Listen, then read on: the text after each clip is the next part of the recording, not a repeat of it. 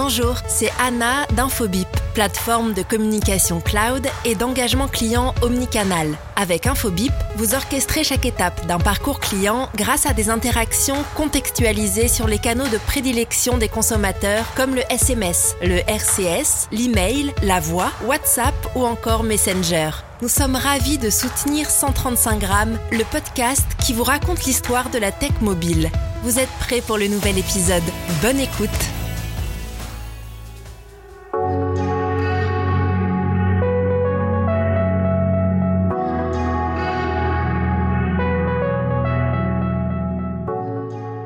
Bonjour et bienvenue dans ce nouvel épisode. Je suis Christophe Romeilly. Nous allons vous raconter un morceau d'histoire d'une marque emblématique de l'industrie du mobile, BlackBerry. Elle a été conçue et commercialisée par une société canadienne anciennement connue sous le nom de Research in Motion ou RIM, fondée en 1984. Elle a été incontournable jusqu'en 2016, année où elle a arrêté de construire des smartphones. Nous allons passer en revue les dates phares de son histoire, mais aussi vous raconter ce qu'elle fait en 2022 et vous allez être surpris. Vous êtes prêts? C'est parti Le premier produit qui a été créé était un appareil qui permettait à un utilisateur mobile d'accéder à plusieurs comptes de messagerie. Ils l'ont appelé DigiSync Film K-Code Reader. C'est un nom des années 80. En 1991, ils ont créé Mobitex, le premier réseau étendu de données sans fil conçu spécifiquement pour l'Amérique du Nord. Dans les années 90, les adultes, les préadolescents et les adolescents se précipitaient vers les téléphones et les cabines téléphoniques pour appeler les numéros affichés par des petits appareils, des pagers. Ce petit boîtier que vous accrochiez à votre ceinture permettait de recevoir uniquement des messages très pratiques pour être joints mais pas d'y répondre. En France, peut-être que vous avez connu la marque Tattoo, Tam Tam, euh, voilà euh, des marques emblématiques qui ont euh, commercialisé ce réseau qu'on appelait en France radio messagerie et ces petits pagers étaient accrochés eh bien aux ceintures de nombreuses personnes. Mike Lazaridis et Jim Balsillie, les PDG de Research in Motion, plus tard de BlackBerry, ont une idée de génie ça semble évident maintenant, mais c'était vraiment révolutionnaire à l'époque. Et si vous pouviez renvoyer un message sur ces pagers? Oui, parce que les pagers ne pouvaient que recevoir.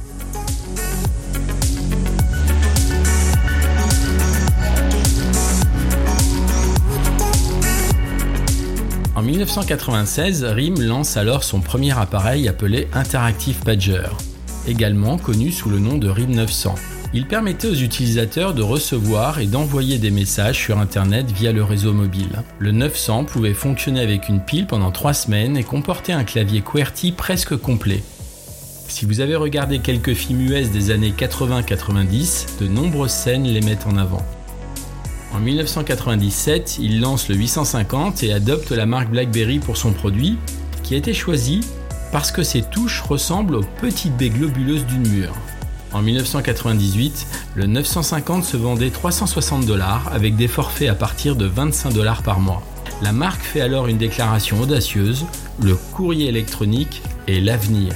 Le 950 va alors permettre de paramétrer son compte Microsoft Exchange, mais aussi un produit créé par BlackBerry, Enterprise Server, destiné aux entreprises qui cherchaient à gérer des flottes de ces appareils.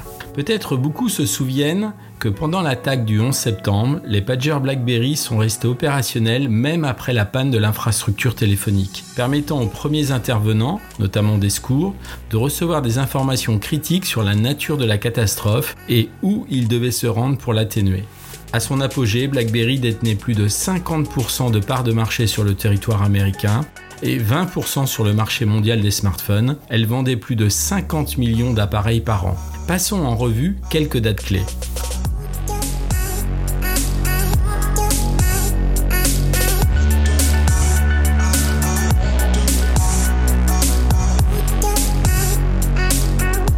2000, la société a lancé son premier téléphone mobile, le BlackBerry 957, qui proposait des fonctionnalités permettant d'envoyer des emails et d'accéder à Internet grâce à son clavier légendaire QWERTY. BlackBerry a connu un succès immédiat auprès des dirigeants du monde entier, des cadres d'entreprise et des célébrités. Posséder un appareil BlackBerry était un symbole de statut social et la dépendance au Crackberry bien réelle était une référence de la culture pop. Barack Obama a été le premier président US à avoir un BlackBerry. Il a d'ailleurs notoirement refusé d'abandonner son BlackBerry lorsqu'il a pris ses fonctions à la Maison Blanche. David Cameron était également un fan lorsqu'il est devenu Premier ministre. Et Kim Kardashian faisait partie aussi des célébrités qui ont soutenu l'entreprise. Cette addiction qu'on a décrit comme le crackberry n'est pas le fait de BlackBerry, qui n'a d'ailleurs absolument pas disparu. Mais en 2006, 4 cadres sur 5 dans le monde étaient toujours connectés au travail via des appareils mobiles tels que des téléphones portables, des PDA et des BlackBerry. D'ailleurs, en 2022, 75% des employés utilisent leur téléphone portable personnel pour le travail. En 2001, le cloud, tel que nous le connaissons aujourd'hui, n'était qu'une idée sur un tableau blanc et personne ne l'appelait le cloud. Mais les clients de BlackBerry commençaient à goûter des morceaux de l'expérience. L'originalité de BlackBerry tient aux serveurs centraux qui poussent les emails et les messages vers les abonnés au lieu d'attendre qu'ils tentent de les télécharger. En 2004, RIM fête ses 20 ans et dépasse le million d'abonnés à ses appareils. À la fin de cette même année, elle compte plus de 2 millions d'abonnés. En 2007, lors du lancement de l'iPhone, l'entreprise a une capitalisation boursière de plus de 67 millions de dollars. Le nombre d'abonnés à ses smartphones atteint alors 10 millions. En 2008, BlackBerry lance sa marketplace AppWorld pour concurrencer l'App Store d'Apple il lance aussi le smartphone de la gamme Bold avec le 9000. Cette gamme a des matériaux euh, comme par exemple le cuir, le fibre de carbone, le métal, de superbes smartphones en main. C'est celui de la pochette du podcast. En 2010, RIM dépasse les 40 millions d'utilisateurs et livre son 100 millionième smartphone. Elle achète la société QNX Software System basée à Ottawa qui deviendra plus tard un élément clé de son activité logicielle. On va y revenir par la suite. Il y avait quatre piliers principaux à l'époque pour BlackBerry l'autonomie de la batterie, la frappe, le clavier, qui était euh, une fois maîtrisé euh, parfait pour aller vite et saisir euh, du texte, y compris de l'email, la sécurité et la compression. En 2011, des milliers de personnes se sont révoltées dans les villes à travers l'Angleterre après qu'un homme ait été abattu par la police de Tottenham. Dans la foulée, les policiers et des membres des forces de police ont laissé entendre que les troubles avaient été organisés sur BBM, qui était le réseau social entre guillemets, euh, la messagerie interne des BlackBerry qui permettait de discuter, bien avant euh, l'arrivée euh, des réseaux sociaux. L'entreprise a été aussi malmenée pendant plusieurs mois après une panne géante en 2011 touchant toute l'Europe, l'Afrique et le Moyen-Orient. Des millions de possesseurs de BlackBerry n'ont pas pu relever leurs emails, envoyer des messages instantanés avec le système de BBM ou naviguer sur Internet. Écoutons une news du matin sur BFM au sujet de cette panne géante.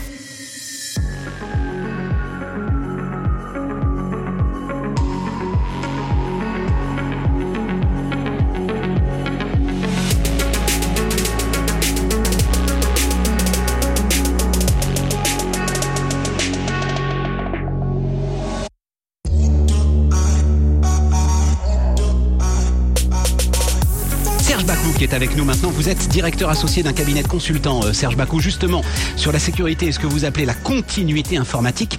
On est donc sur un élément sans précédent hein, autour de BlackBerry. La panne euh, ce matin est mondiale. Elle a touché euh, les États-Unis. Ça fait maintenant donc trois jours que ça dure avec des intermittences. Les explications semblent insuffisantes à beaucoup de spécialistes. Et vous vous dites, Serge Bacou, que ça pourrait mettre un coup à ce qui est la grande ambition du secteur, c'est-à-dire nous envoyer tous dans les nuages à travers le cloud computing. C'est ça, hein, Serge Bacou oui, alors sur le cloud computing, euh, tout est basé sur un contrat de confiance. Vous mettez vos applications ou vos services sur le cloud et euh, par contre, on ne vous dit pas où c'est. c'est ce qui s'est passé avec BlackBerry. On ne sait pas où sont nos mails. Visiblement, ils passent en, a priori à Londres. Et qu'est-ce qui se passe lorsque, lorsque, bah, lorsque le cloud, lorsque le nuage disparaît? Et l'autre élément, c'est que les explications, visiblement, Serge Bacou, vous semblent insuffisantes. C'est-à-dire qu'on nous parle d'un commutateur réseau, mais l'histoire c'est que euh, si c'est un élément technique, il aurait dû être doublé, voire triplé, c'est ça l'idée? Tout à fait. Et là, visiblement, on a joué avec le feu Euh, a priori, c'était doublé. Euh, des exercices ont été faits pour s'assurer que, que, ce mécanisme fonctionne, mais il n'a pas fonctionné. Donc l'assurance, le contrat de confiance, il est rompu parce que l'assurance n'était pas suffisante. Et on a d'autres exemples. Amazon a eu un problème sur leur, leur cœur de métier euh, cloud computing fin avril. Microsoft a eu un problème sur, sur un data center à Dublin. Et je dirais même qu'il y a un problème avec les grands, c'est qu'ils concentrent des risques. Ils concentrent des risques dans des data centers devenus euh, énormes. La question, c'est est-ce qu'ils vont tirer les leçons de ce qui est en train de se passer? C'est l'enjeu. L'enjeu sur le cloud, ça sera la continuité de service. Si euh, ces, ces, euh, grands acteurs ne comprennent pas ça, les entreprises vont peut-être faire un petit peu marche arrière et vont se, se, se, se fier à l'adage ne pas mettre tous ses œufs dans le même panier. Ouais, c'est ça. Et, et, là, et là déjà, il y a des, des directeurs informatiques qui se disent pourquoi fournir en fait un BlackBerry à, à des collaborateurs? Est-ce que ces collaborateurs peuvent pas utiliser leur propre portable? Et à ce moment-là, plutôt que d'avoir, euh, je dirais, euh, une seule source et un seul, euh, je dirais, euh, point de faiblesse, on, on, on, distribue en fait le risque. Même si ça pose des problèmes de sécurité interne à l'entreprise. Alors ça pose des, des, problèmes de sécurité, mais ces problèmes, ils sont en passe d'être résolus avec la virtualisation, avec ce genre de, de choses-là mais c'est une piste, c'est une autre piste.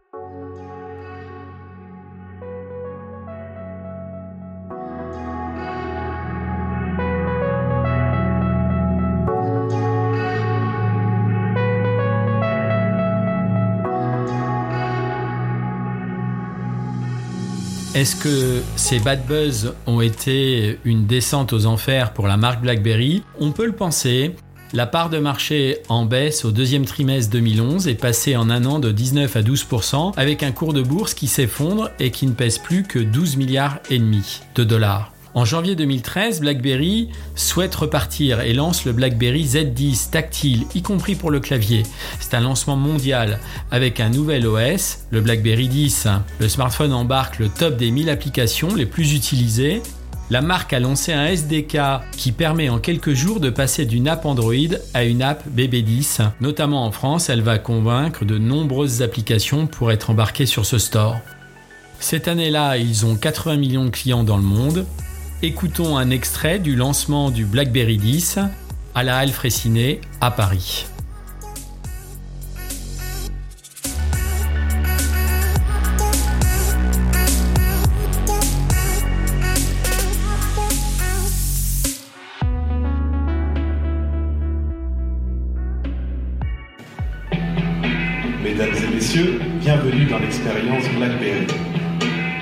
D'accueillir Christophe Lefort, directeur général de RIM pour l'Europe de l'Ouest.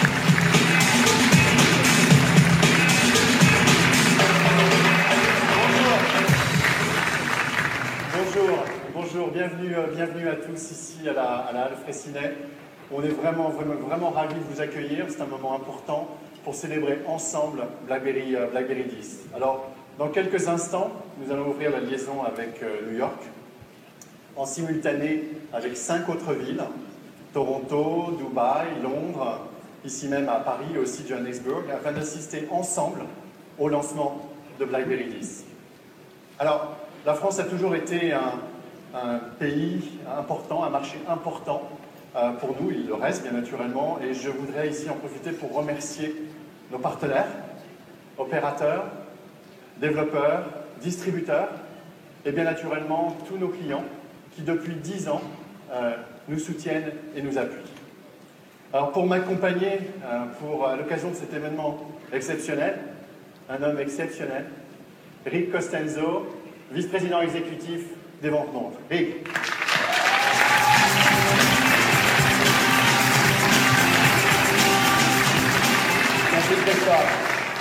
Bonjour Paris. Je ne changerai ma place ici avec vous pour rien au monde. L'Europe, et la France en particulier, est une région qui nous est chère. Il s'agit d'un centre stratégique pour BlackBerry. Qu'il s'agisse des jeunes ou des entreprises de CAC 40, tous nos utilisateurs en France ont toujours fait preuve d'un grand enthousiasme et nous ont toujours fidèlement soutenus. À vous, je dis sincèrement merci.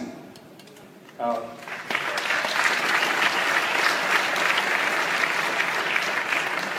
Eric, donc ça fait quand même déjà pas mal de chemin parcouru euh, avec le premier BlackBerry 857. Euh, on est en 1999. Je me souviens.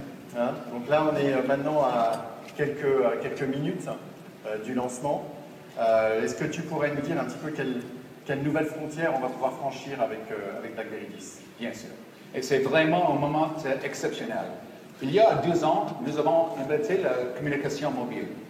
Avec BlackBerry 10, nous entrons dans une nouvelle ère, celle de mobile computing. Et nous ne partons pas de zéro. Nous comptons plus, près de 80 millions d'utilisateurs BlackBerry dans le monde, bénéficiant d'un héritage exceptionnel et de solides fondations pour assurer le succès de le lancement de l'échelle mondiale. Nous avons pris le meilleur de ce que vous aimez de chez BlackBerry pour passer l'expérience de communication mobile encore plus loin et mieux connecter les personnes, les appareils, les contenus et les services? Plus que jamais, nous sommes à l'écoute de vos besoins. Et vous proposons une plateforme complète sur laquelle vous appuyez pour passer de real-time communication à real-time engagement. Merci, euh, merci Eric. Alors, vous l'aurez compris, ce jour euh, marque pour nous une étape importante, majeure dans, dans l'histoire de BlackBerry. Alors, nous vous proposons donc une toute nouvelle expérience utilisateur avec, euh, afin de pouvoir révolutionner le monde du, euh, du, mobile computing. Et la France, bien naturellement, est appelée à, jouer, à jouer un rôle déterminant euh, dans, dans cette nouvelle ère.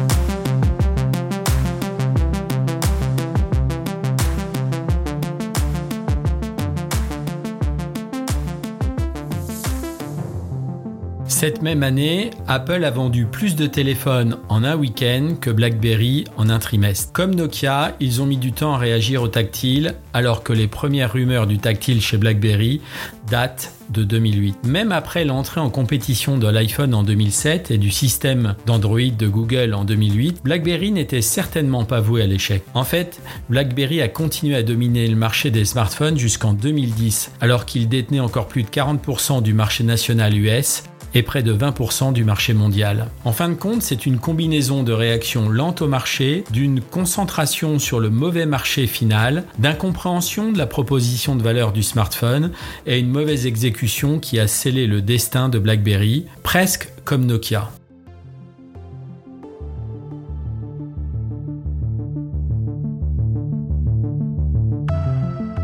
En 2013, BlackBerry a annoncé son intention de supprimer 4500 emplois, soit 40% de ses effectifs, et de réduire sa gamme de smartphones. Les réductions visent à aider l'entreprise à réaliser une réduction de 50% des dépenses d'exploitation. La marque annonce dans le même temps qu'elle procède à un examen stratégique et dit envisager une vente ou une co-entreprise. Un mois plus tard, un consortium d'investisseurs dirigé par la Fairfax Financial une société d'investissement canadienne qui a fait fortune dans les services d'assurance et de réassurance, rien à voir avec les smartphones, offre 4 milliards 7 de dollars pour acheter BlackBerry. L'opération échoue en novembre. BlackBerry choisit donc de lever 1 milliard de dollars via la vente d'actions des investisseurs. En 2016, BlackBerry va cesser de fabriquer des smartphones et confier l'ensemble du développement et de la fabrication du matériel à des partenaires extérieurs. La dépendance du Crackberry est finie, mais pas à celle du téléphone mobile.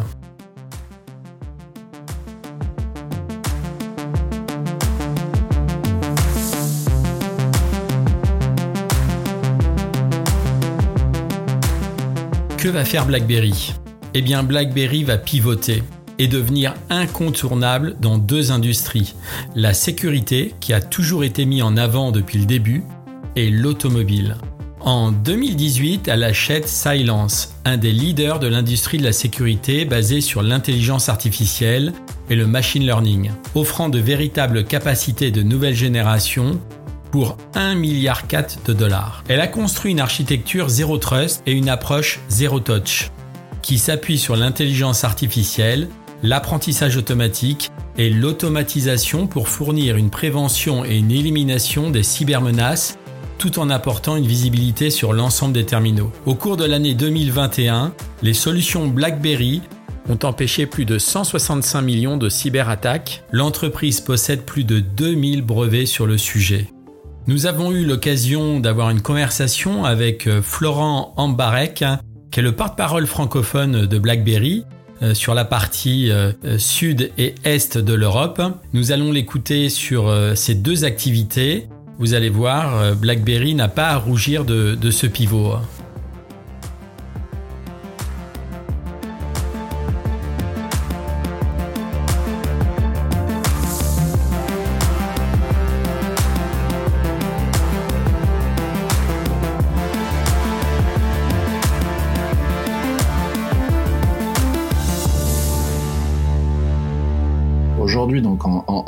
2022, sur les aspects cybersécurité, euh, il y a donc toute une offre euh, de protection qu'on va appeler euh, globalement du, du, endpoint ou du devices en langue anglaise, mais qui est donc du point de, du terminal, donc de l'outil. Hein. L'outil, c'est bah, du téléphone mobile, bien évidemment, mais ça peut être un PC portable, un serveur, une tablette, voire des objets connectés ou des objets industriels. Voilà, ça c'est ce qu'on ce qu'on labellise sous le terme très générique du endpoint en anglais.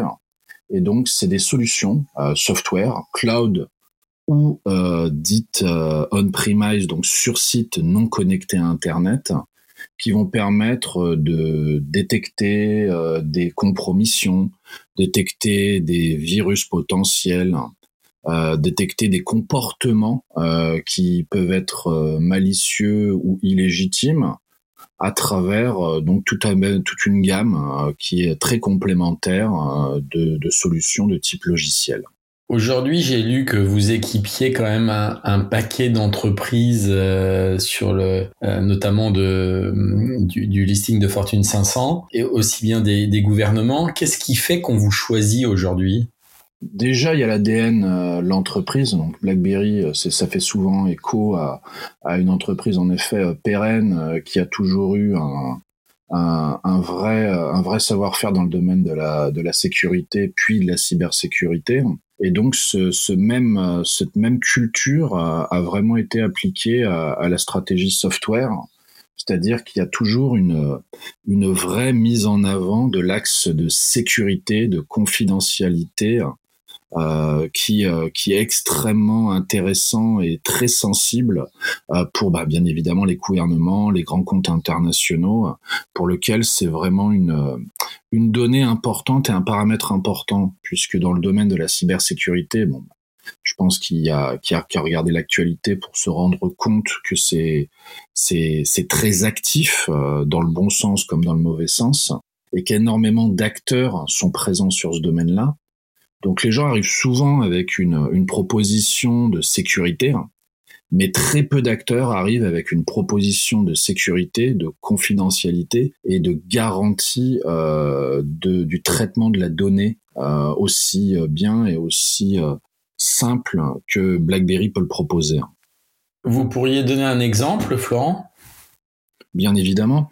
Aujourd'hui, typiquement, quand on va protéger des institutions gouvernementales, la plupart des acteurs euh, du marché vont proposer des solutions qui ont besoin de s'interconnecter avec euh, des éléments extérieurs, du cloud euh, ou, ou, divers alors que BlackBerry a la complète capacité d'être autonome et l'ensemble des solutions de sécurité qu'on propose n'ont pas besoin de connexion Internet pour être efficaces puisque l'intelligence de nos solutions est locale. Donc une fois que vous avez déployé notre solution, par exemple, sur un PC portable, le PC portable euh, n'est pas dépendant d'une connexion Internet, euh, n'est pas dépendant d'un moteur particulier divers et varié qui permettrait de savoir s'il s'agit d'une menace ou pas qui serait hébergée euh, de façon extérieure.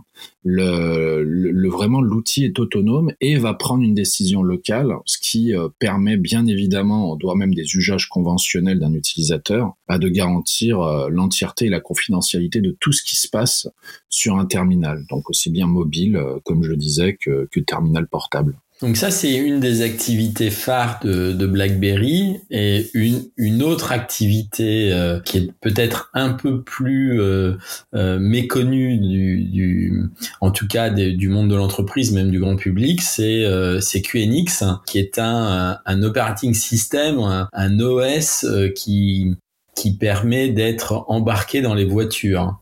Vous pourriez en parler un peu, Florent? Bien sûr. Aujourd'hui, euh, bah, QNX, c'est la même philosophie. Hein. C'est-à-dire qu'aujourd'hui, c'est un operating system, comme vous le disiez, qui est extrêmement sécurisé et fiable.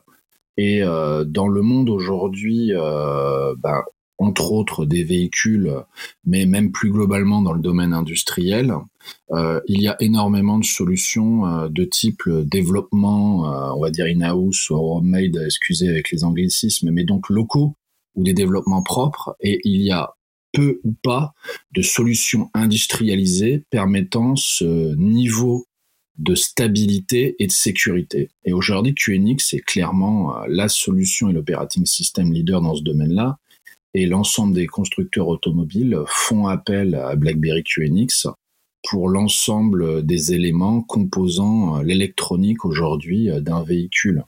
Donc, euh, bien évidemment, ce qu'on va appeler le bloc euh, d'entertainment, donc le bloc central qui va permettre de, de capitaliser sur l'intelligence euh, du véhicule, hein, donc ce qu'on va appeler hein, les smart cars ou tout élément. Aujourd'hui, on voit que les, les, les, véhicules sont de plus en plus connectés, les véhicules sont de plus en plus aujourd'hui vraiment conditionnés à intégrer des nouvelles technologies. Et donc aujourd'hui, la grande majorité des cœurs de véhicules euh, qui sont euh, produits dans le monde s'appuient sur BlackBerry QNX.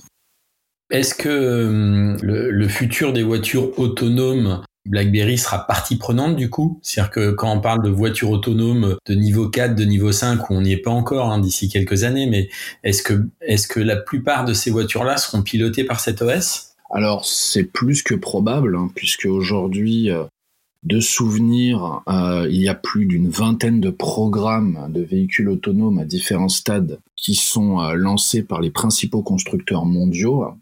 Et euh, BlackBerry est déjà partenaire et accompagne ces constructeurs sur plus de 90% de ces programmes. Donc en effet, BlackBerry fait partie et aujourd'hui un élément incontournable des futurs programmes et des programmes en cours de voitures autonomes et le savoir-faire, euh, le savoir-faire qui n'est pas juste purement de la compréhension industrielle, mais avec cette forte dimension euh, technologique, ouverture et sécurité, est un élément qui, qui est également clé, puisque bah, qui dit voiture autonome, bah, dit voiture connectée. Hein. Qui dit voiture connectée dit l'ensemble des risques attenants et une stabilité euh, nécessaire, hein, puisque on parle, on parle quand même de vie humaine dans des véhicules. Et c'est là où tout le savoir-faire de BlackBerry euh, prend, une complète euh, pertinence, ou en tout cas est extrêmement pertinent par rapport à, aux directions de ces différents constructeurs automobiles. Donc oui, euh, BlackBerry est, est clairement aujourd'hui un acteur incontournable sur tous les programmes en cours de voitures autonomes.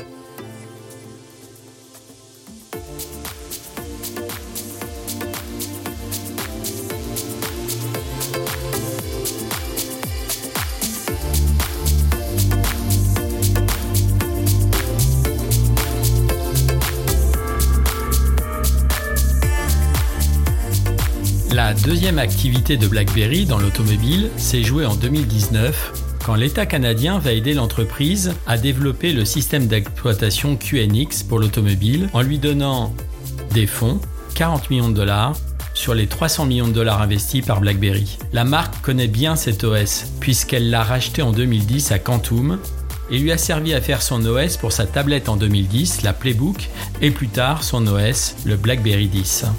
Le logiciel BlackBerry QNX est désormais intégré dans plus de 195 millions de voitures en circulation aujourd'hui. Ça l'a été avant son rachat, euh, dans plus de 20 millions de, voitures à l'époque dans les années 2011. Mais aujourd'hui, c'est 9 des 10 plus grands constructeurs automobiles, y compris euh, des constructeurs de véhicules électriques dans le monde, qui sont équipés de cet OS BlackBerry QNX. Ils ont récemment créé un projet avec Amazon, le projet BlackBerry EV, pour développer une plateforme de données pour les voitures intelligentes et autonomes.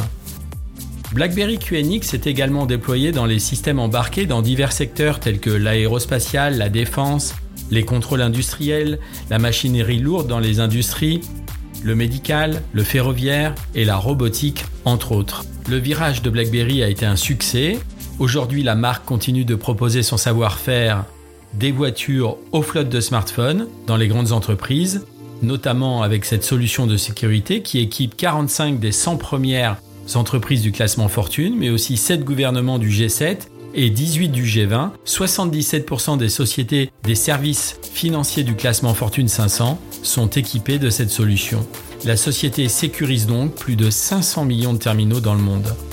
En juin 2022, BlackBerry a une capitalisation boursière de 4 milliards de dollars, ce qui la rend vulnérable d'un acteur qui voudrait acquérir son savoir-faire inestimable, notamment dans la cyberdéfense et dans la plateforme logicielle QNX pour les voitures.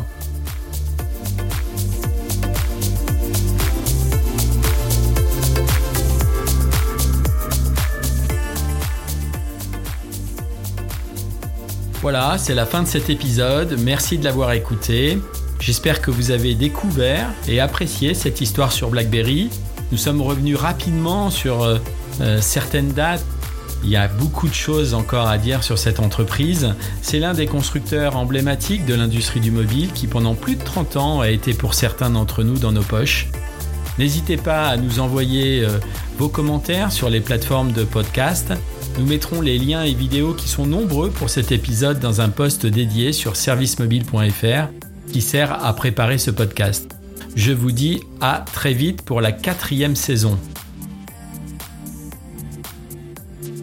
135 grammes, la cuisine de l'industrie du mobile.